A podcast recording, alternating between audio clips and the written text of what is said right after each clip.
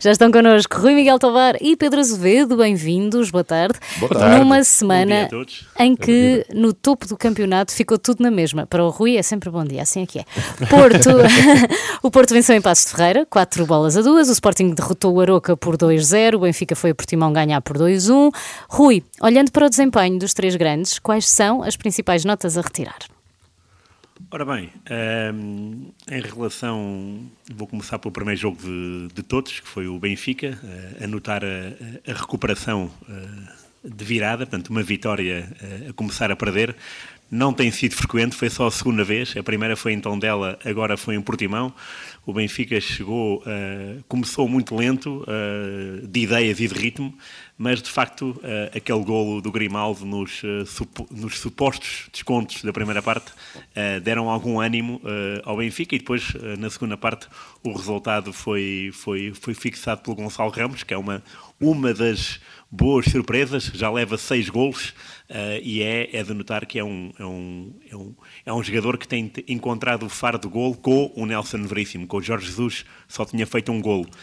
de notar, claro, a ausência do melhor marcador do campeonato. O Darwin ficou no banco. Uh, foi, foi estranho ver um Benfica assim, mas a verdade é que o Benfica suportou essa ausência, ganhou. Uh, poucas horas depois, o Sporting ganhou 2-0. Uh, eh, foi difícil, é verdade, ao intervalo havia 0-0. O Slimani bisou e passou a ser o argelino com mais golos na primeira divisão. Tem 51, o Madger tem 49. fica este, esta, esta nota de registro, e claro, o, o, sim, e, e, e, claro, o regresso do, do Sporting à, à realidade da vitória depois da derrota a meio da semana com o Porto para a taça. Quanto ao Porto, uma vitória inegável, um, muito interessante, mais uma vez, aquela dupla Ivanilson-Taremi, de facto os dois uh, dão água pela barba a qualquer defesa, uh, já tinha sido assim durante a semana com, o, com, com o Sporting, no José Alvalade, foi agora também em Passos, num campo uh, que tinha sido uh, a última derrota do Porto em outubro de 2020. O Porto uh, dobrou esse cabo das tormentas, por assim dizer, ganhou de uma forma muito clara, 2-1 ao intervalo, 4-2 no fim, e de notar, já agora, um golo do Gaetan, que não deixa de ser interessante, porque o Gaetan já marcou ao Porto por Benfica, Braga e agora Passos de Ferreira. Que me lembre, não são assim muitos jogadores, um deles é o Manuel Fernandes, CUF, Sporting e Vitória Futebol Clube, mas fica este dado porque o Gaetan, uh, quando jogou no Benfica, de facto foi um jogador muito diferente, para melhor, era um, para mim, um dos melhores uh, estrangeiros que vi jogar uhum. ao vivo uh, pelo Benfica. Uhum. Pedro, uh, pegando nesta deixa e começando pelo Porto, o Rui destacou a dupla uh, Taremi e Evanilson e eu junto-lhe também o Vitinha, concordas? Uh, e acrescento é fórmula, fórmula uhum. Sérgio Conceição. O Sérgio Conceição encontrou a matriz, a fórmula certa para este Porto. Repara que já ninguém fala na saída de Sérgio Oliveira, já ninguém fala na saída de Luís Dias. Estamos a falar em dois pesos pesados que saíram no mercado de janeiro. Corona já não fazia parte destes planos atuais de Sérgio Conceição, mas a fórmula está encontrada. Eh, o Futebol Clube do Porto tem um Taremi que parte da linha, onde estava permanentemente Luís Dias. Eh, é um jogador que assiste, é um jogador que marca, passa a ser, a partir desta jornada, eh, o jogador mais influente do campeonato português, pelo número de golos mais assistências, 25 ao todo, e o Porto está com dinâmica ganhadora está com qualidade de jogo, eh, de facto está muito Mas bem. Com está... um déficit na defesa, eventualmente do lado esquerdo, não é? Está a atravessar um momento muito bom ofensivamente. A parte defensiva eh, tem de facto essa lacuna à esquerda, que é o Wendel. Eh, Zaidu tem melhores comportamentos defensivos do que o Wendel. É um aspecto a rever na equipa do Futebol Clube do Porto. Provou-se neste jogo com o Passos de Ferreira que o que falhou na jornada anterior com o Gil Vicente tem muito a ver com o plano físico. Uhum. A equipa estava cansada uh, e acusou esse, esse desgaste. Como é que olhas para Sporting e Benfica, rapidamente? O Sporting, eu acho que o momento do jogo no Sporting é o intervalo, uh, curiosamente. É o momento em que não há jogo, é intervalo. É na cabine que, se, que o Rubén Amorim muda mentalmente a equipa, faz três alterações, mexe com a equipa e resulta. Uh, volta a haver também Slimani, regressando aos seus bons velhos tempos, Ainda houve tempo também para estrear a titular uh, o mais jovem de sempre é da história do Sporting, o Essugo, com 16 anos, 11 meses e 17 dias, superando o Luís Figo. Digamos que uma primeira parte em que o Sporting ainda se mostrou algo aturdido uh, com o, jogo do, do Porto, com os efeitos do jogo da taça, mas uma segunda parte em que o Sporting justificou a vitória. Quanto à equipa do Benfica, os sinais de retoma continuam. Eh, o Benfica volta a sofrer, é verdade, mas merece a vitória. Eh, um Rafa dinâmico, eh, um Yaremchuk mais móvel na segunda parte, porque não havia Darwin para jogar a 100% de início e por isso só entrou a acabar. E Darwin é muito importante nesta equipa. E, sobretudo, Gonçalo Ramos. Eu acho que é o jogador decisivo, marca o segundo golo está a ganhar estatuto, a ganhar espaço uh, e acaba por ser a figura do Benfica, ainda que Grimaldo também tenha estado a um nível alto. Uma vitória também justa da equipa do Benfica. Antes desta jornada, a meio da semana, o Porto foi ao Alvalade ganhar para a taça, 2-1 sobre o Sporting, depois de estar a perder, reagiu bem a, a ao gol do Sporting, um grande gol de Sarabia.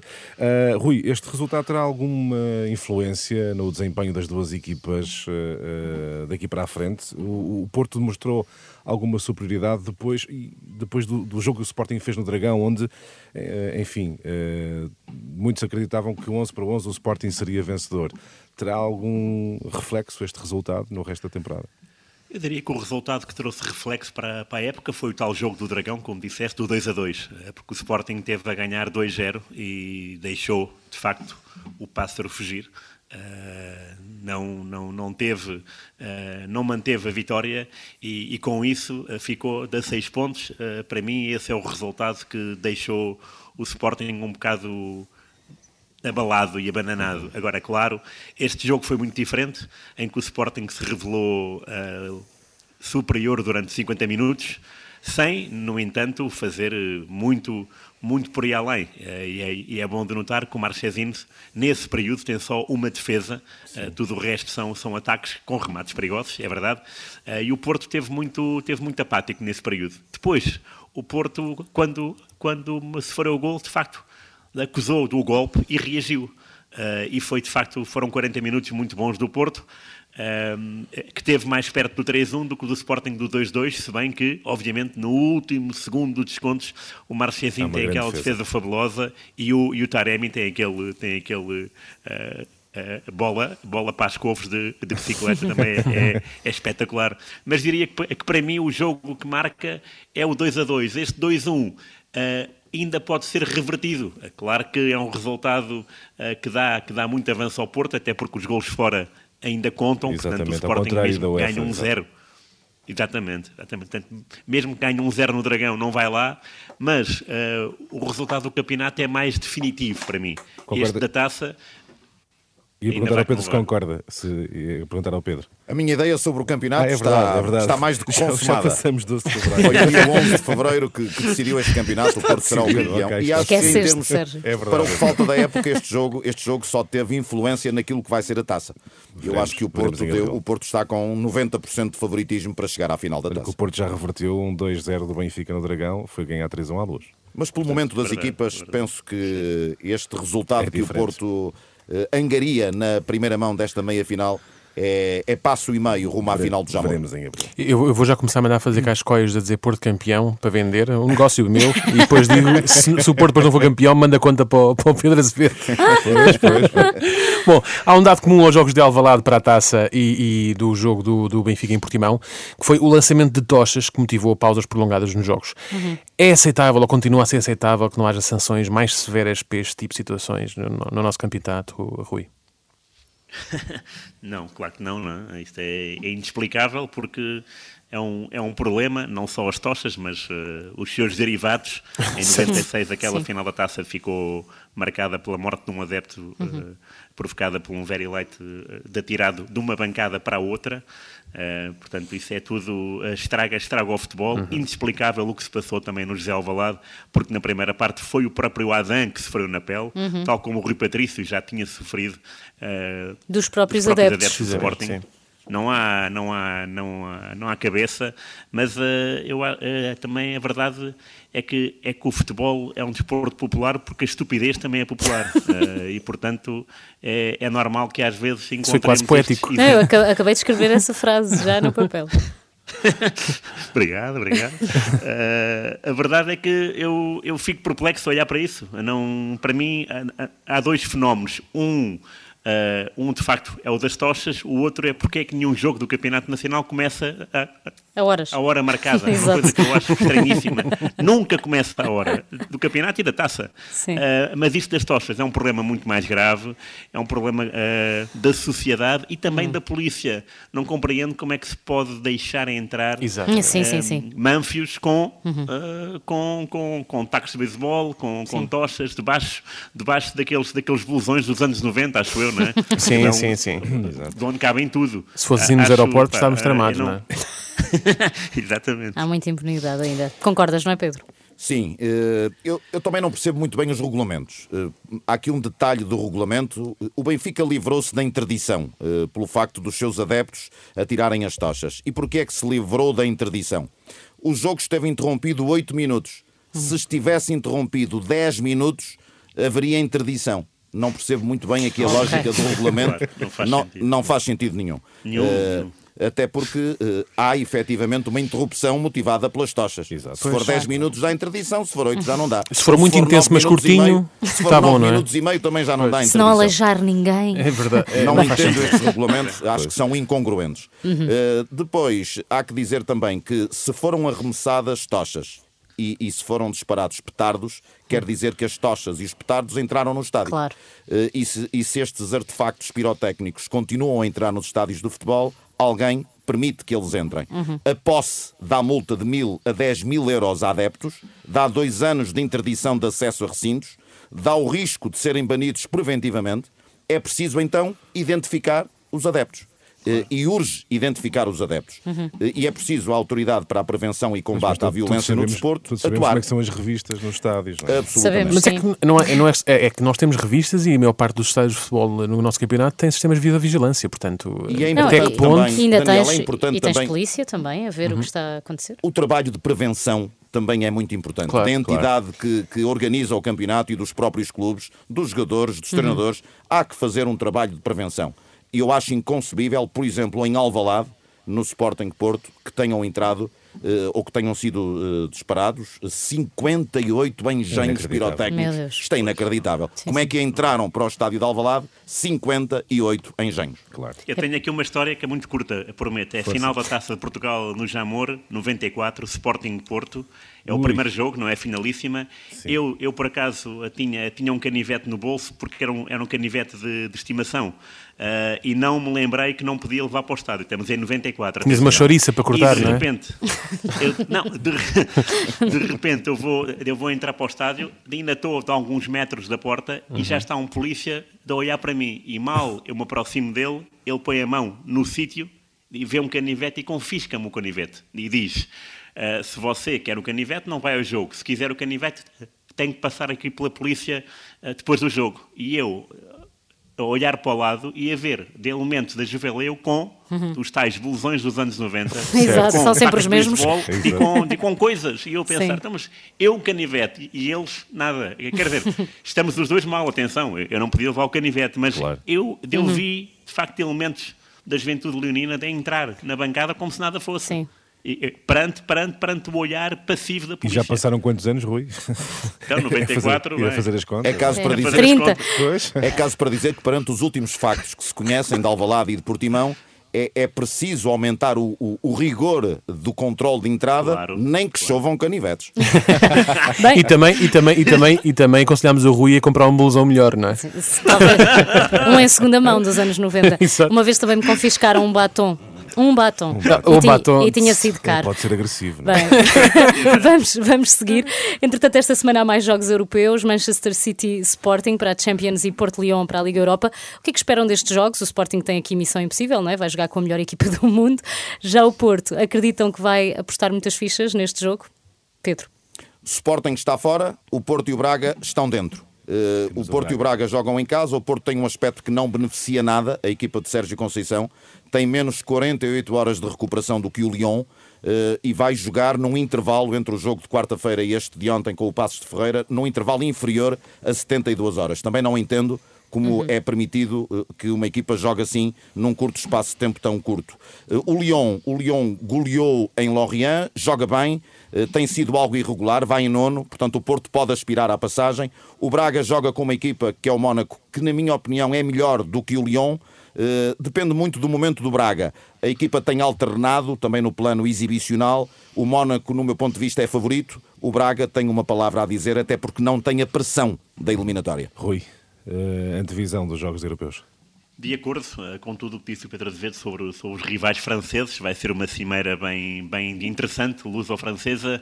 Uh, diria que tanto Porto como o Braga têm, têm hipóteses. Para mim, o Porto é mais favorito do que o Braga uh, e temos que, que, ver também o historial de, destes jogos nos oitavos de final, com franceses, digo, e Portugal é tem uma grande Portugal, é? Diz? É favorável a Portugal, não é? Aos clubes é muito favorável a Portugal. O, o, o, Portugal foi eliminado, foi o Benfica pelo, pelo Bordeaux e o Braga pelo PSG. Uh, mas uh, tudo o resto, entre Benfica uh, e Porto, e o Porto eliminou o Nantes nos oitavos de final, por exemplo, já em 2001. O, Lyon, portanto, o Lyon nos quartos da Champions, quando ganhou. Também, o Marseille, também, é verdade. O Marseille na, na, na pré-eliminatória, na, na fase de grupos, exato. Portanto, tem uma grande. Eu, eu acho que há uma, que há uma tradição de nós batermos no, nos franceses, não é só o Éder, também os clubes, portanto, acho que vamos longe. Muito bem. Podemos uh... passar ao insólito ou queremos falar ainda de, da reeleição de Frederico Varandas? O que é que preferem? Se forem curtos, não é? Exato. Muito curtos. Ganhou o Frederico Varandas, não é? Já percebemos, já percebemos. Não, se é, uma nova, se é uma nova era, Pedro, muito rapidamente, Frederico Varandas reeleito no, uh, como presidente do Sporting, é uma nova era no Sporting. E já agora pergunto comentário que fazes às bocas dirigidas ao, uh, a Pinto da Costa. É bocas dispensáveis a Pinto da Costa, uh, até porque foi um segundo round de bocas. No primeiro round uh, levaram ou vão levar Frederico Varandas a tribunal. Portanto, dispensavas este segundo round. ele substituiu, para que se perceba quem não ouviu, substituiu o bandido por corruptor ativo. Exato, é perfeitamente Sim. dispensável. Uh, até porque é chegar lenha ao lume este tipo de, claro. de comentários entre dirigentes. Uh, foi uma eleição que representa um voto de confiança em Frederico Varandas, era expectável, foi campeão, ganhou a taça, ganhou três taças da Liga, ganhou a supertaça em menos de quatro anos. Uh, há aqui duas notas só. Votaram Muito menos rápido. 8 mil sócios do que em 2018. Compreendo menos eh, afluência, eh, porque é normal haver menos afluência quando há um super favorito a uma eleição. Outra nota, Nuno Souza teve 7% dos votos em tendo esta candidatura para marcar posição. Acredito que vai outra vez a votos dentro de quatro anos. Rui, muito rapidamente.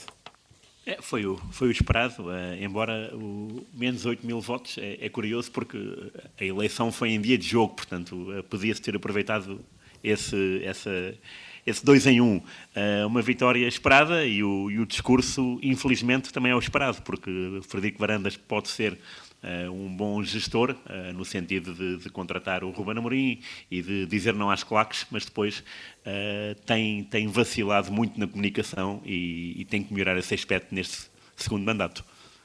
Muito bem. Muito bem. Vamos, Vamos ao sólito de, de hoje. Sim. Aqui, hoje, uh, uh, vou, vou ser mais rápido, mas porque o futebol que vou falar hoje é um pouco mais lento. Há uma nova variação de futebol, que é o walking football, uh, ou em português, futebol a passo. É, a regra mais importante deste, desta modalidade é que não é permitido correr. portanto, não, se pode, não pode haver corridas, nem saltos, não pode haver rasteiras, carrinhos e cortes em tackle, não é? Tipo, os carrinhos, já está.